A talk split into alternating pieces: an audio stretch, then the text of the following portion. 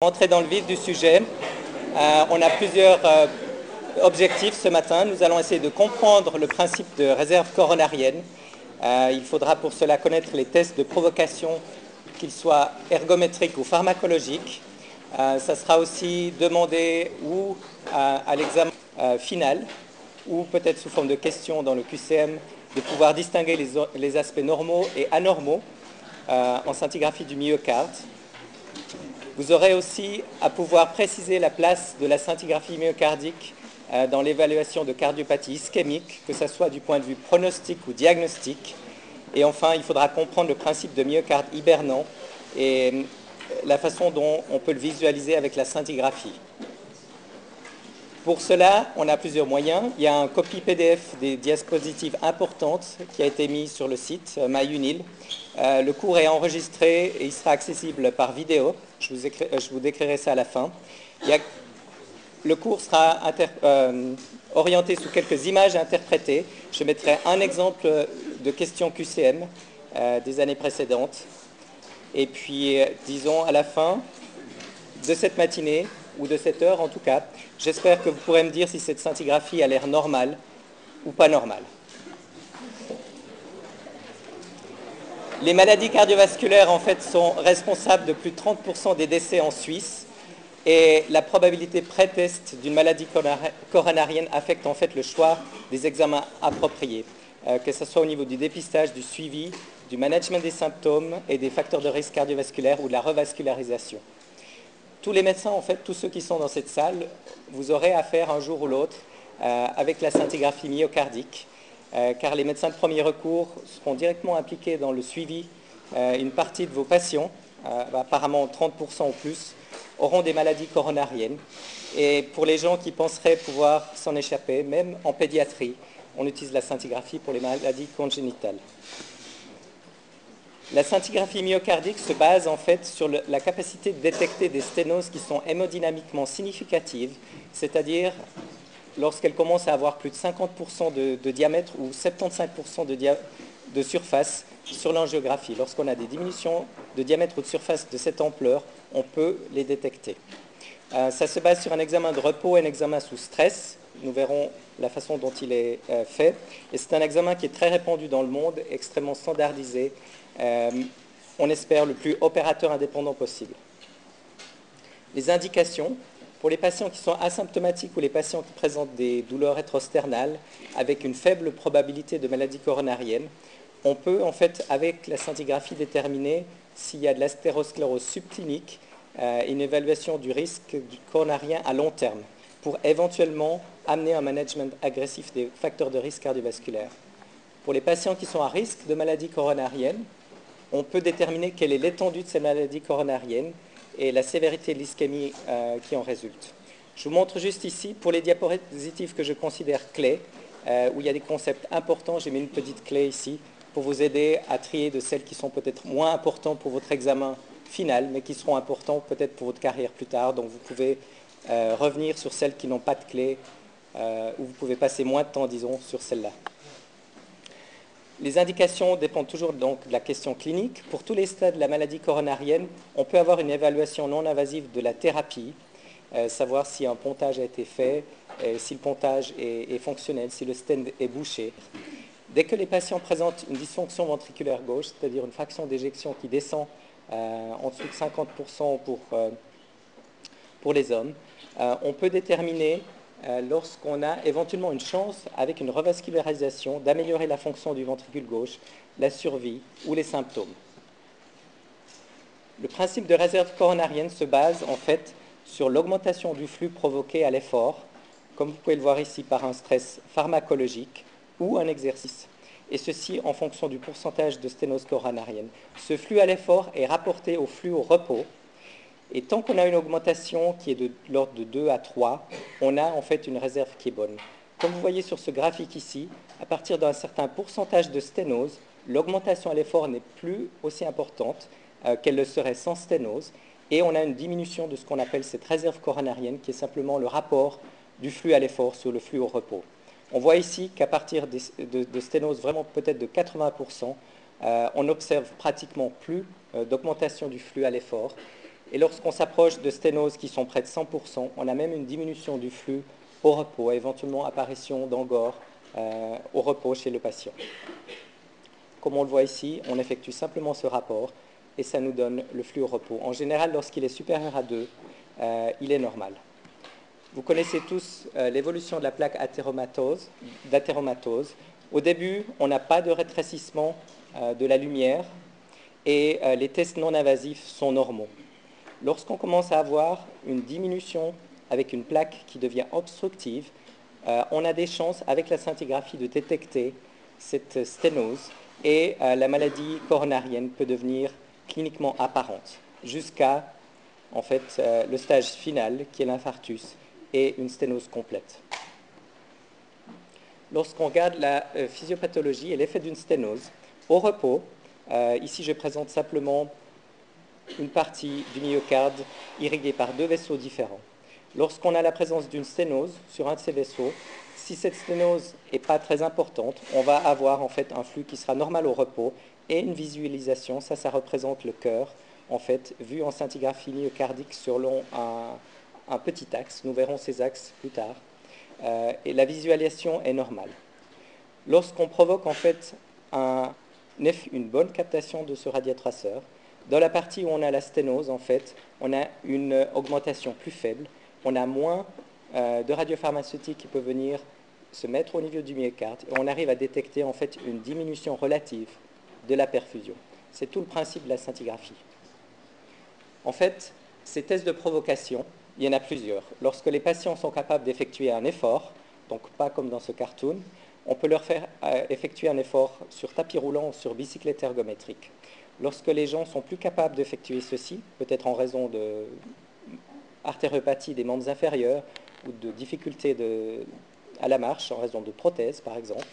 Euh, souvent, les gens viennent faire une scintigraphie myocardique comme bilan préopératoire pour des prothèses. Donc, en général, ils ne sont pas aptes à effectuer un effort suffisant euh, pharmacologique avec des produits que vous avez vus euh, ou que vous verrez en, pharmacologie. On peut utiliser un test de fonction endothéliale. Ça, si on a quelques moments à la fin, j'y reviendrai. En fait, l'exercice, pour qu'un exercice soit suffisant, on considère quand on a une augmentation qui permet d'atteindre 85% la fréquence cardiaque maximale théorique pour l'âge. Vous êtes, je pense, familier avec ce concept qui est de soustraire l'âge à 220. Euh, ceci est donc multiplié par 0,85 euh, et ça nous donne une fréquence cardiaque cible à atteindre. Si cette fréquence n'est pas atteinte, on peut considérer l'effort comme insuffisant et peut-être la scintigraphie ne met pas en évidence une euh, ischémie. Les contre-indications, euh, vous connaissez peut-être, sinon c'est en général la sténose aortique, euh, les anévrismes de l'aorte abdominale ou les blocs de branche gauche qui peuvent en fait induire des phénomènes d'hypoperfusion septale ou alors si les patients sont sous pacemaker. Les stress pharmacologiques, je ne sais pas si vous avez déjà vu le dipyridamol, l'adénosine, peut-être pas encore. Le dipyridamol, c'est un ancien hypertenseur qui n'est plus utilisé actuellement, avec une demi-vie de 30 minutes, qui en fait, lui, inhibe la recaptation de la déamination l'adénosine et augmente, en fait, provoque une vasodilatation euh, de tous les euh, lits vasculaires, euh, avec des effets secondaires dus, en fait, aux récepteurs adénosine qu'on trouve aussi sur le cœur. On peut utiliser l'adénosine, qui est un produit avec une demi-vie beaucoup plus courte, de 20 secondes, et qui, elle, agit comme le dipyradamol, au niveau des récepteurs A2A. C'est ce qui nous intéresse, c'est la vasodilatation coronarienne et périphérique, euh, ce qui permet en fait d'augmenter le flux myocardique, comme si les gens faisaient un effort. On a vu que ça augmente de façon supérieure. Euh, on arrive à faire des augmentations plus importantes que ce que les gens peuvent faire eux-mêmes en faisant un effort. Le B en fait provoque des bronchospasmes, c'est un effet indésirable, et les récepteurs A1, un bloc atrioventriculaire, ce qui peut faire que les gens ont des troubles du rythme, éventuellement durant l'administration de ce produit. Les contre-indications euh, sont l'asthme, en fait, ça peut faire des bronchospasmes à cause de ces récepteurs A2B euh, et les blocs AV du deuxième et troisième degré. Pour que ça marche, il faut interdire en fait l'utilisation de xanthine, de base xanthine, comme le thé ou le café, euh, qui sont en fait l'antidote sivoxine, et ceci ne doit pas être pris au moins 12 heures auparavant. Quand les gens sont asthmatiques, eh bien, on peut faire encore un examen qui s'appelle l'examen à la dobutamine, qui est aussi un produit que vous verrez en pharmacologie, qui provoque une stimulation directe des récepteurs bêta 1, en moindre mesure bêta 2 et alpha 1, avec une augmentation en fait qui est dose dépendante de la fréquence cardiaque, ce qui permet d'atteindre le 85% de cette fréquence cible que l'on vise on a une augmentation du flux coronarien en fait qui est vraiment physiologique. Euh, si les gens n'arrivent pas à augmenter leur fréquence euh, au-dessus de 120 par minute, on peut donner de l'atropine. Les contre-indications, je pense que vous les connaissez peut-être. Non? Il s'agit du glaucome euh, et l'effort et le stress, qui en fait provoque une redistribution de la circulation sanguine durant l'effort avec une diminution des effets secondaires. Ça améliore aussi accessoirement la qualité d'image. Ceci, euh, c'est juste pour vous rappeler que toutes ces augmentations, qu'elles soient de, flux myocardique, que ce soit par exercice ou produit pharmacologique, provoquent en fait des performances diagnostiques qui sont similaires. Donc on peut les utiliser indépendamment. Vous n'avez pas besoin de retenir euh, les chiffres qui sont indiqués là, juste que vous reteniez qu'on peut utiliser indépendamment l'un ou l'autre. Il y a des futurs agents qui arrivent maintenant sur le marché avec des phases 3 en cours qui sont des agonistes spécifiques de l'adénosine, des récepteurs de l'adénosine A2A, avec des effets secondaires beaucoup moins fréquents. Les radiopharmaceutiques, essentiellement, euh, on en a trois. Euh, les noms sont un petit peu barbares.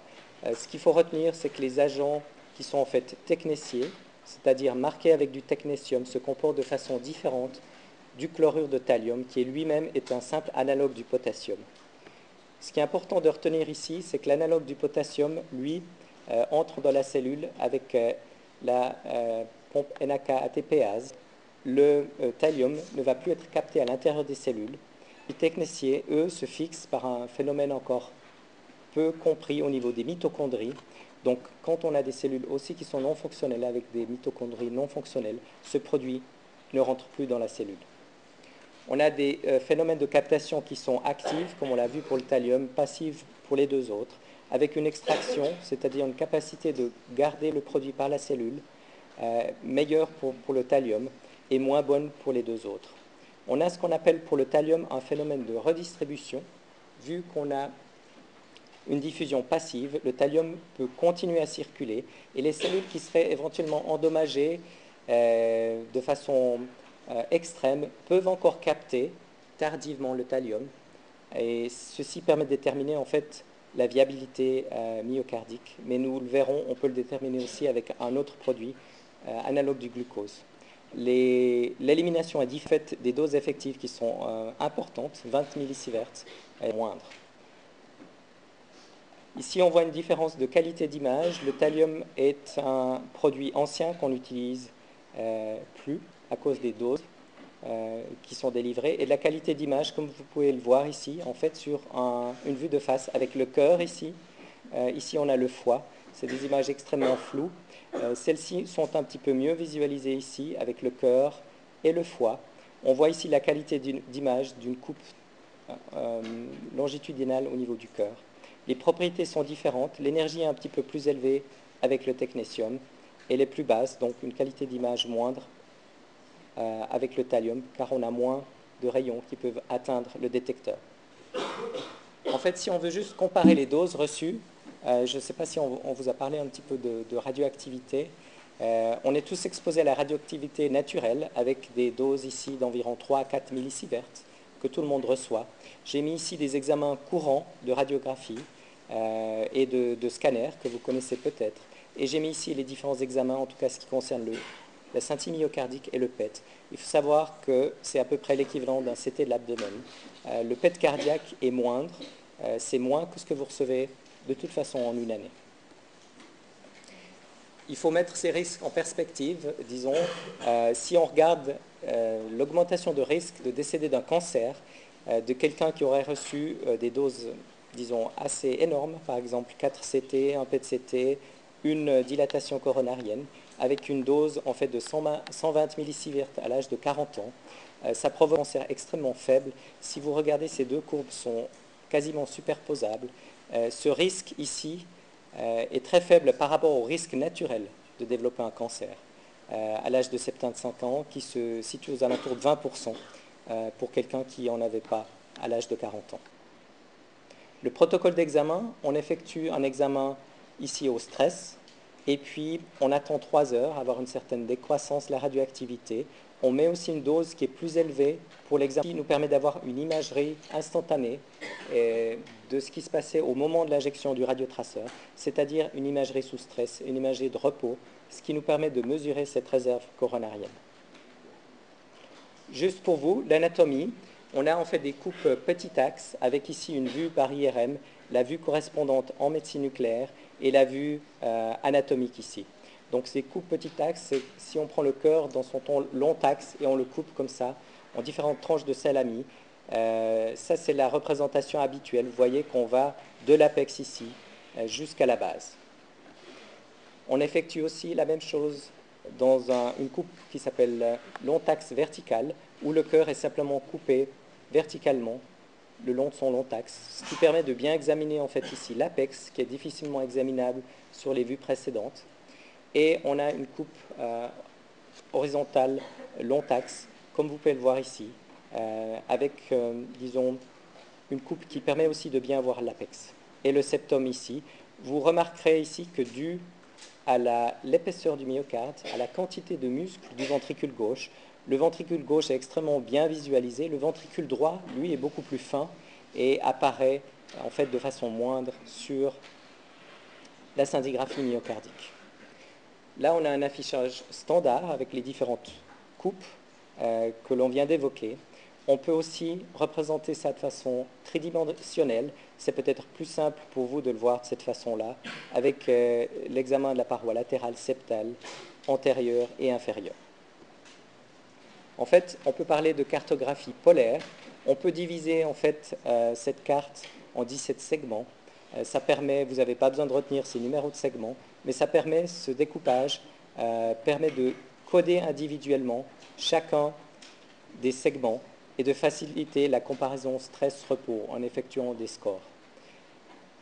Ces territoires coronariens, comme on les voit là, je pense que vous rappelez la partie antérieure et une partie euh, septale une toute petite partie latérale sont euh, irriguées par l'IVA. La partie latérale, c'est l'artère circonflexe et la partie inférieure, une bonne partie du ventricule droit, euh, c'est la coronaire droite. Ceci, en fait, se présente sur la scintigraphie de cette façon-là et en fonction euh, de cette cartographie polaire, on peut déterminer, suivant où se trouve le défaut, on peut déterminer quelle est l'artère qui est atteinte. Euh, on peut même déterminer de façon plus précise, voir s'il s'agit de septale ou de diagonale. Ce n'est pas ce qui vous est demandé. Euh, ce qui vous est demandé, c'est juste de pouvoir dire, en fait, si on a une atteinte la partie inférieure, latérale ou antérieure, et de connaître, mais ça vous le savez déjà, les vaisseaux correspondants. En fait, comment est-ce qu'on a déterminé ceci? Euh, je vous montre le résultat d'une étude où on a effectué en fait une injection de radiotraceur pendant l'occlusion d'une coronaire euh, durant le placement de stent. Et lorsqu'on met en fait chez ce patient ou chez plusieurs patients, il s'agit de trois patients, lorsqu'on injecte en fait le produit de façon euh, systémique, on s'aperçoit que l'artère qui est occlue eh n'apparaît pas ici, et ce qui permet de déterminer en fait quelle est la partie qui est irriguée par cette artère. On voit ici euh, des parties qui, correspondent à ce que je vous ai montré avec la partie antérieure et septale par l'IVA, la partie inférieure par la coronaire droite et la partie latérale par la circonflexe. Lorsqu'on fait ça chez un grand nombre de patients, on s'aperçoit qu'il y a quand même des variations individuelles, il y a des dominances droite ou gauche, et puis, en fait, on a un certain recouvrement entre la circonflexe et la coronaire droite, comme vous pouvez le voir ici, euh, et entre la coronaire droite et euh, l'IVA. En général, entre l'IVA et la circonflexe, c'est euh, bien défini. En fait, lorsqu'on prend ces scores avec ce modèle à 17 segments, on peut donner à chacun de ces petits segments un score de perfusion qui va de 0 à 5 et déterminer en fait si on a une absence de perfusion qui est divisé en 5 points de, 0 à 4 euh, et qui va en fait d'une absence de perfusion à une perfusion normale. En fait, lorsqu'on effectue ça sur l'examen de stress, on a un stress, on a un score au stress. Euh, lorsqu'on l'effectue sur l'examen de repos, eh bien, ça nous donne un score de repos qui, lui, correspond aux parties qui sont cicatricielles. Et lorsqu'on effectue la différence de ces deux scores, on obtient en fait un score d'ischémie. Lorsque les images sont totalement pareilles, on n'a pas d'ischémie. Lorsqu'on a des images au repos qui sont totalement normales, on n'a pas de cicatrice. On va voir ceci dans des exemples. En fait, on peut déterminer un concept de myocarde à risque simplement en regardant le score maximum. Euh, si on prend un modèle à 17 segments avec euh, un score de 4 au maximum, on peut arriver jusqu'à 68. Et on détermine simplement, par rapport à ces 68, quel est le pourcentage de myocarde en fait, euh, à risque. La perfusion, fait, peut être déterminée comme normale lorsqu'on a un risque, un score total inférieur à 3, discrètement anormal avec des scores qui sont 3 et 6, et un score modérément anormal entre 7, 7 et 9. On a en fait une perfusion qui est sévèrement anormale dès qu'on a déjà 15% du myocarde atteint avec un score supérieur à 10. Je vais vous montrer des exemples. Euh, une dernière chose, toutes ces acquisitions peuvent être acquises de façon synchronisée avec le rythme cardiaque et ça vous permet d'obtenir en fait une imagerie euh, qui permet de mettre en, relation le mouvement du cœur avec l'image. On va voir ça aussi. Par exemple, ici, je vous montre le résultat d'un examen euh, d'un patient qui a un examen au stress, qu'on voit ici sur la ligne supérieure, comparé avec l'examen au repos. La plupart du temps, on peut faire des diagnostics que sur ces deux euh, comparaisons. dans des cas plus critiques ou pour confirmer, on peut regarder les autres axes. Est-ce que bah, tout d'abord, quelqu'un peut me dire si ce cœur est normal, d'après ce qu'on vient de voir?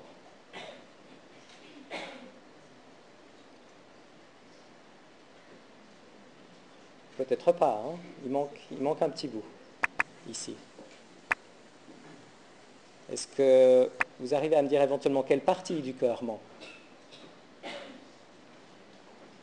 On avait vu ici, on a la partie latérale, la partie septale, la partie antérieure et la partie inférieure. Donc on a plutôt la partie inférolatérale qui manque. Euh, et ceci au repos. Quand on compare ça avec l'examen de stress, est-ce que vous voyez une différence significative?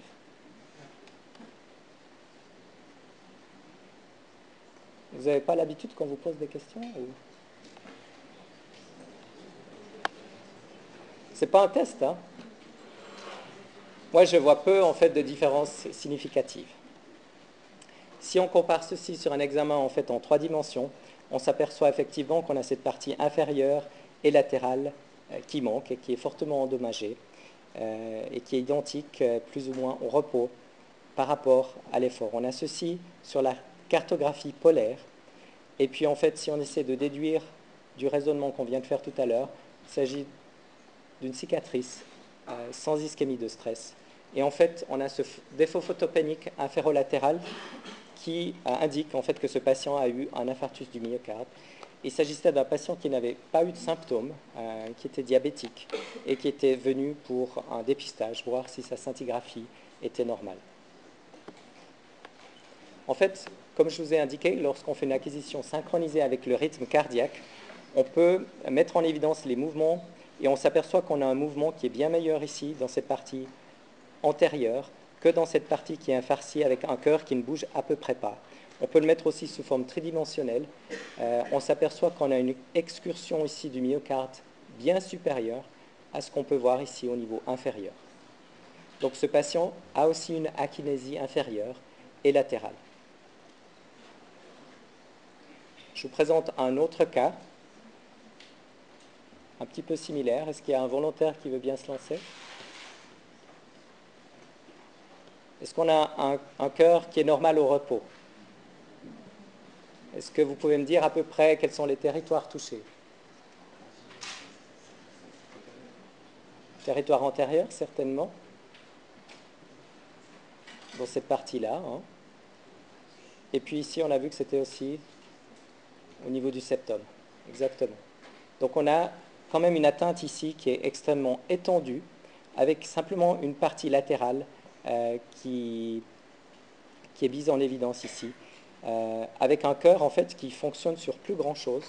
Euh, lorsqu'on regarde en fait la cartographie polaire, on a juste cette paroi latérale qui est mise en évidence avec une fraction d'éjection qui est extrêmement diminuée.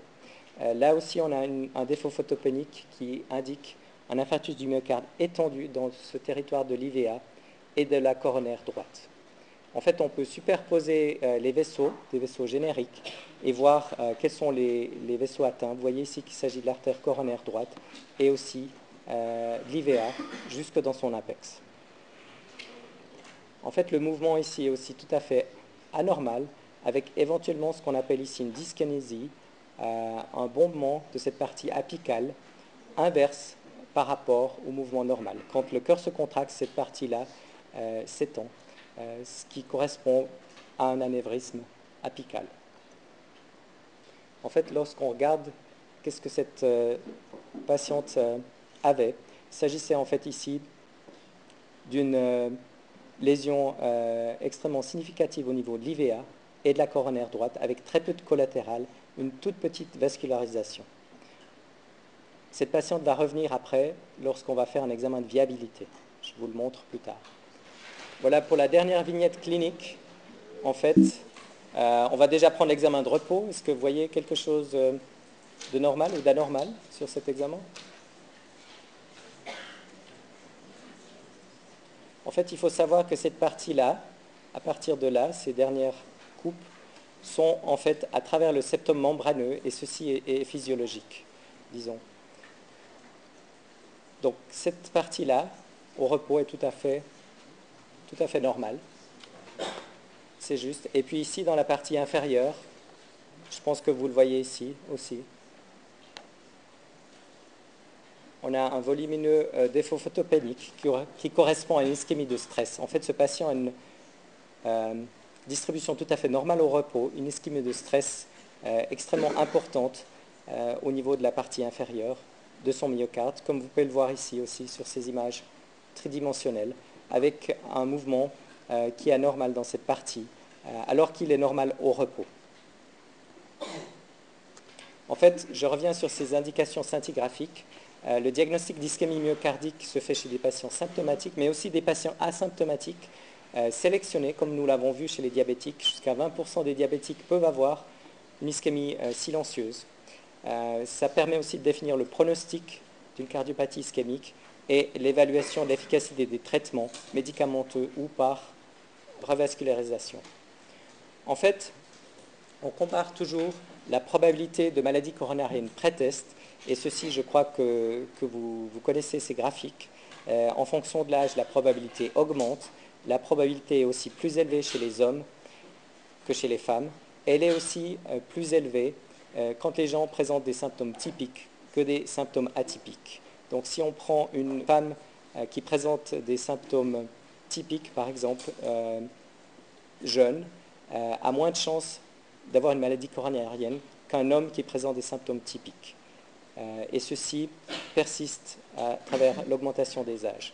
En fait, cette probabilité pré-test peut être combinée avec la probabilité du test, si le test est positif ou négatif, ce qui permet d'avoir une probabilité post-test Ceci, c'est le théorème de Bayes, je pense, euh, ou que vous allez voir. Ainsi, pour quelqu'un qui, qui, aura une probabilité intermédiaire, le fait d'avoir un test positif ou un test négatif change totalement la probabilité post-test.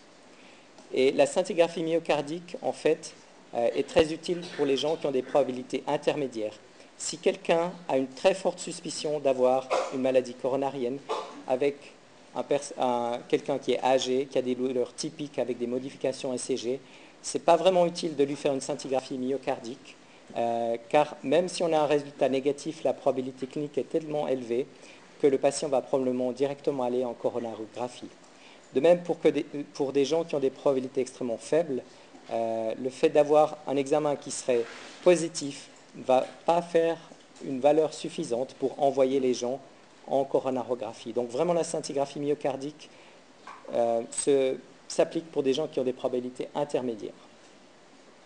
Les performances diagnostiques, en fait, euh, de la scintigraphie sont similaires à celles de l'échographie. Ce qui est important de retenir ici, c'est la ligne du bas, à savoir que les performances de ces deux examens euh,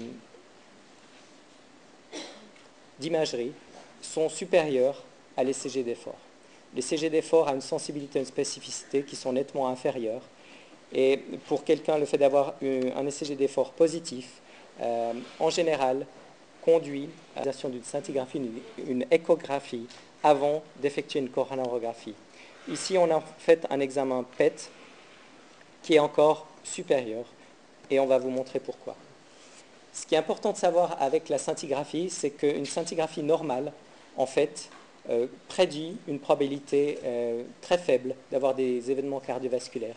Ça, c'est des courbes qui ont été établies chez des euh, dizaines de milliers de personnes, et on sait que quelqu'un qui a une scintigraphie normale a en fait une chance sur 100 d'avoir un événement cardiovasculaire dans l'année. Les événements cardiovasculaires, c'est l'apparition d'angor ou un infarctus.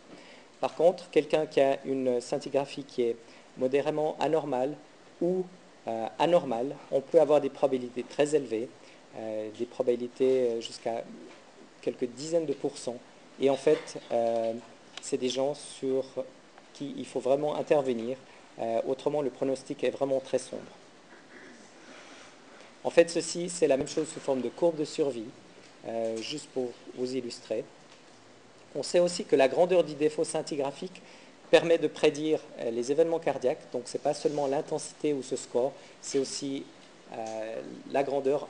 Un, événement, disons, un défaut petit provoque peu d'événements, peu d'hospitalisation, alors que pour des défauts qui sont larges, on a une augmentation euh, jusqu'à peut-être 30% par année pour des larges défauts en fonction euh, du type de patient. En fait, la scintigraphie est assez utile pour déterminer le choix du traitement d'une cardiopathie ischémique. Euh, ce qui est important de voir ici, c'est que le risque d'un traitement par revascularisation est toujours le même.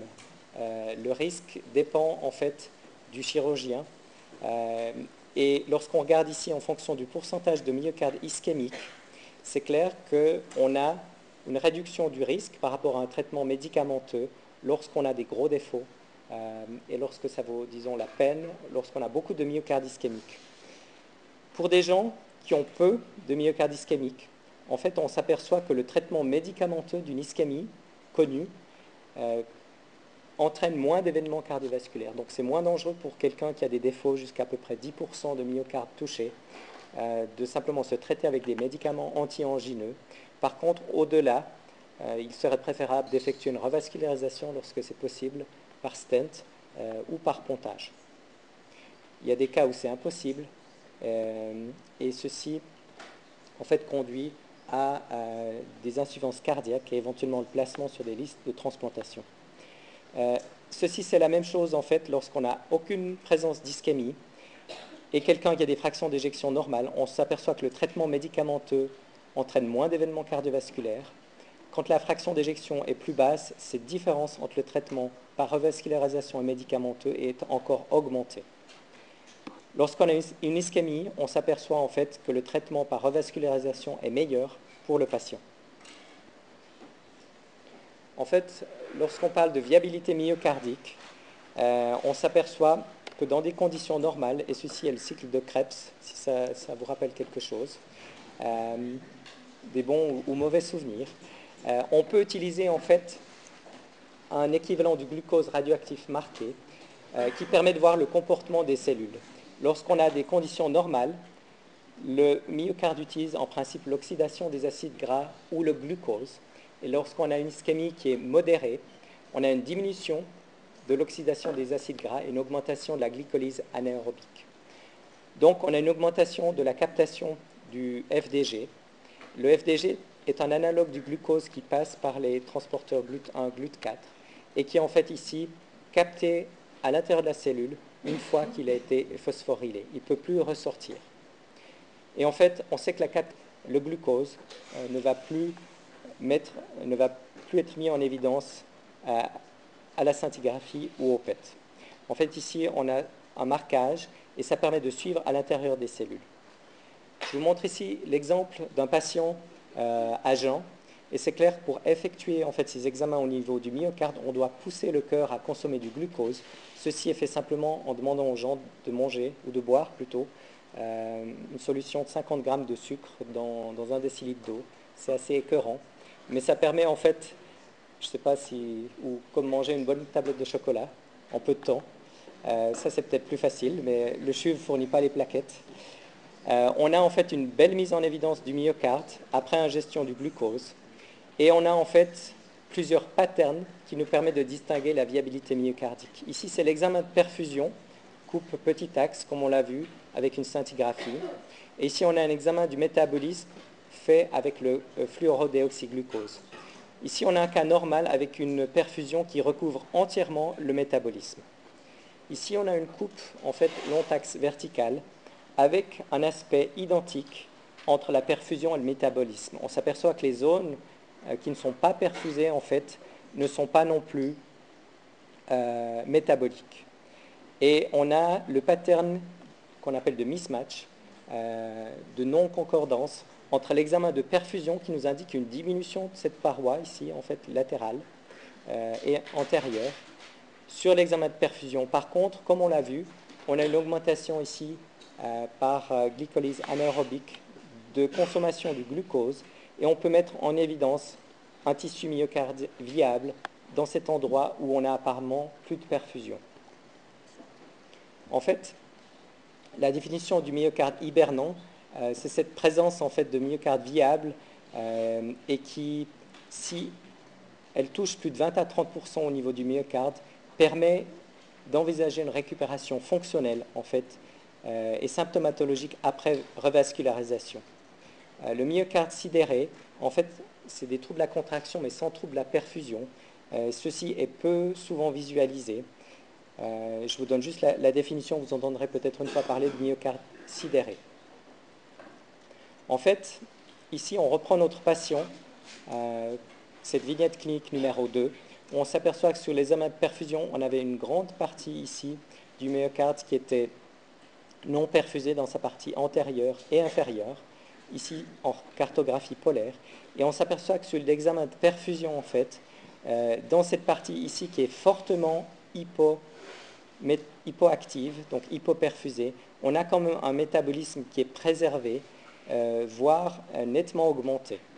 Donc ceci nous permet d'envisager une bonne récupération fonctionnelle chez cette patiente si on fait une revascularisation.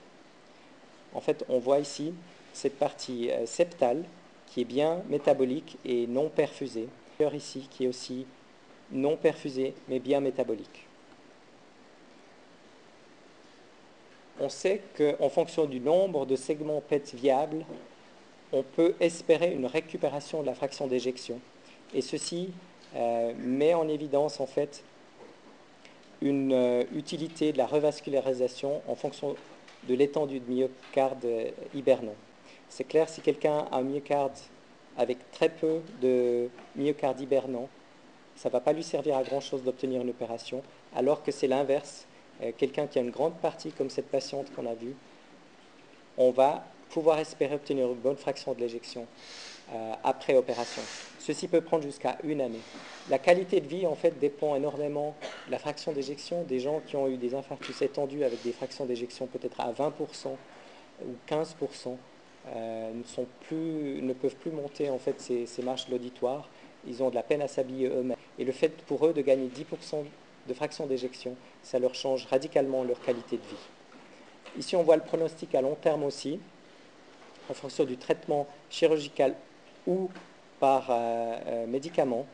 Lorsqu'on a un mismatch, ça vaut entièrement la peine pour le patient d'obtenir cette opération, alors que le bénéfice n'est pas forcément significatif lorsqu'on n'a pas de myocarde hibernant. En fait, je vais vous parler encore euh, quelques minutes assez vite euh, d'imagerie multimodale et de PET-CT. On peut obtenir un examen maintenant qui est meilleur que l'examen scintigraphique en utilisant les scanners PET-CT. Vous avez peut-être vu ces machines avec une très forte augmentation depuis l'introduction du premier PET-CT à Zurich en l'an 2000. On a comparé la scintigraphie euh, de meilleurs aspects techniques avec euh, essentiellement euh, des meilleures sensibilités, spécificités. Euh, là, je vais assez vite pour arriver au QCM. Et ceci peut être fait à l'aide de, cyclotrons ou de générateurs.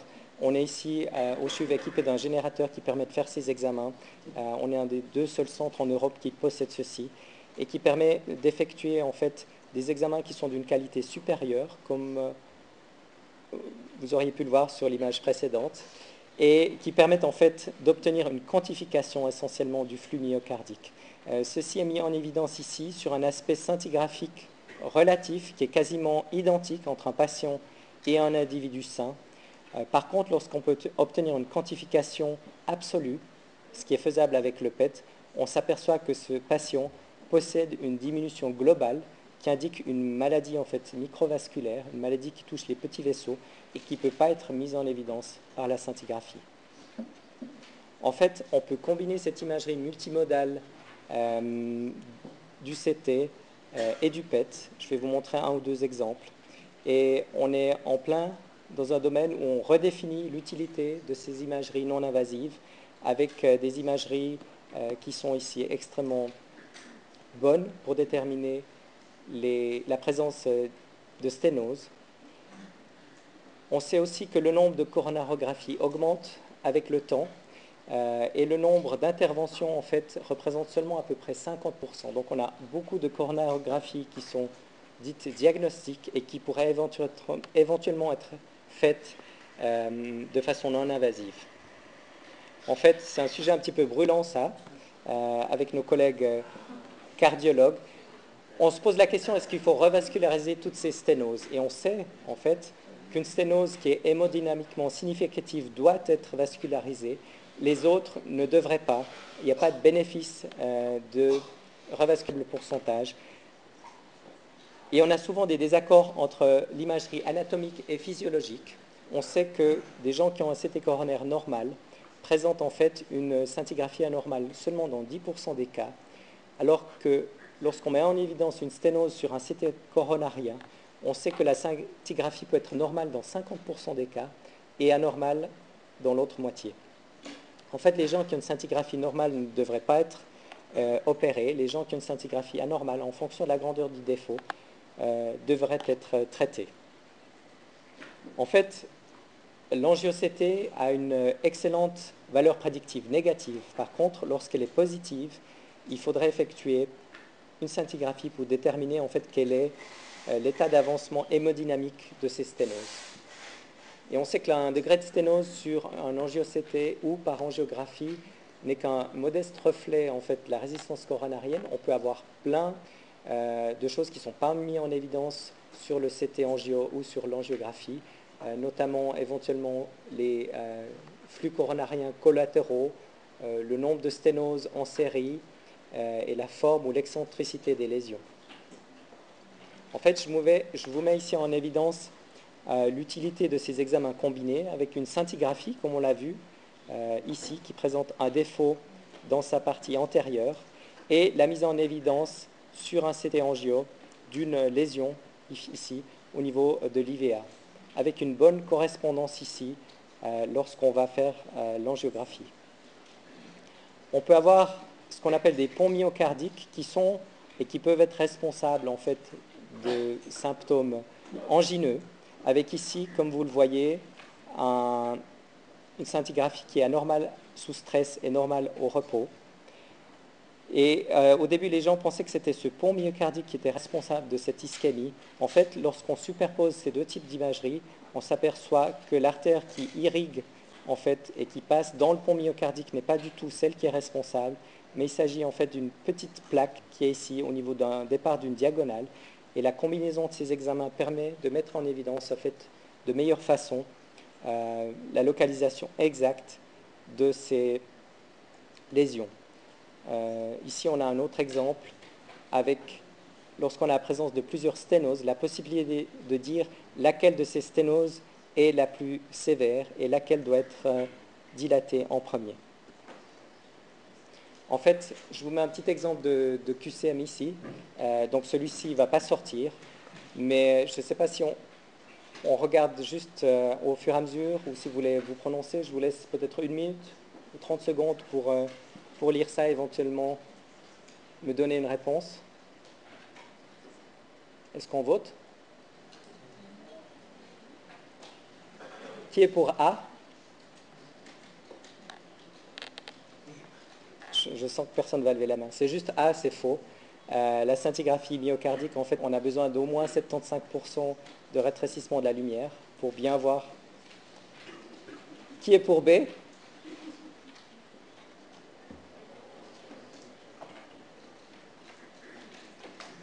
C'est faux aussi. En fait, on sait que l'examen euh, physiologique ou pharmacologique montre une sensibilité identique.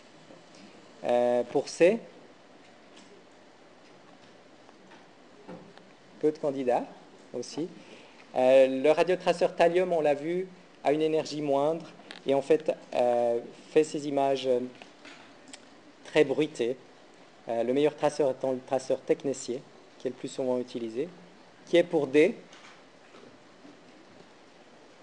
C'est juste. C'était euh, ce qu'on pouvait dire. On l'a vu, ça détermine la fraction d'éjection et ses volumes de façon absolue. Et puis le E, en fait, c'est faux. Une image, un défaut de perfusion sur les images scintigraphiques à l'effort plus visible sur le repos euh, correspond en fait euh, à une ischémie de stress. Ici, je vous avais mis quelques diapos en fait sur l'imagerie moléculaire. Je vous laisserai éventuellement regarder ça dans le polycopier. Euh, et puis, je voulais juste... Voilà, je voulais juste vous indiquer, j'ai vu qu'il y avait pas mal d'entre vous qui avaient des, iPods, euh, que ce cours a, été enregistré, puis demain, je vous, mettrai un lien sur MyUnil et vous pourrez le, télécharger si vous avez des longs travaux à faire ou des longs voyages à faire en bus euh, voilà, il est aussi accessible sous vidéo. Je vous souhaite une bonne journée.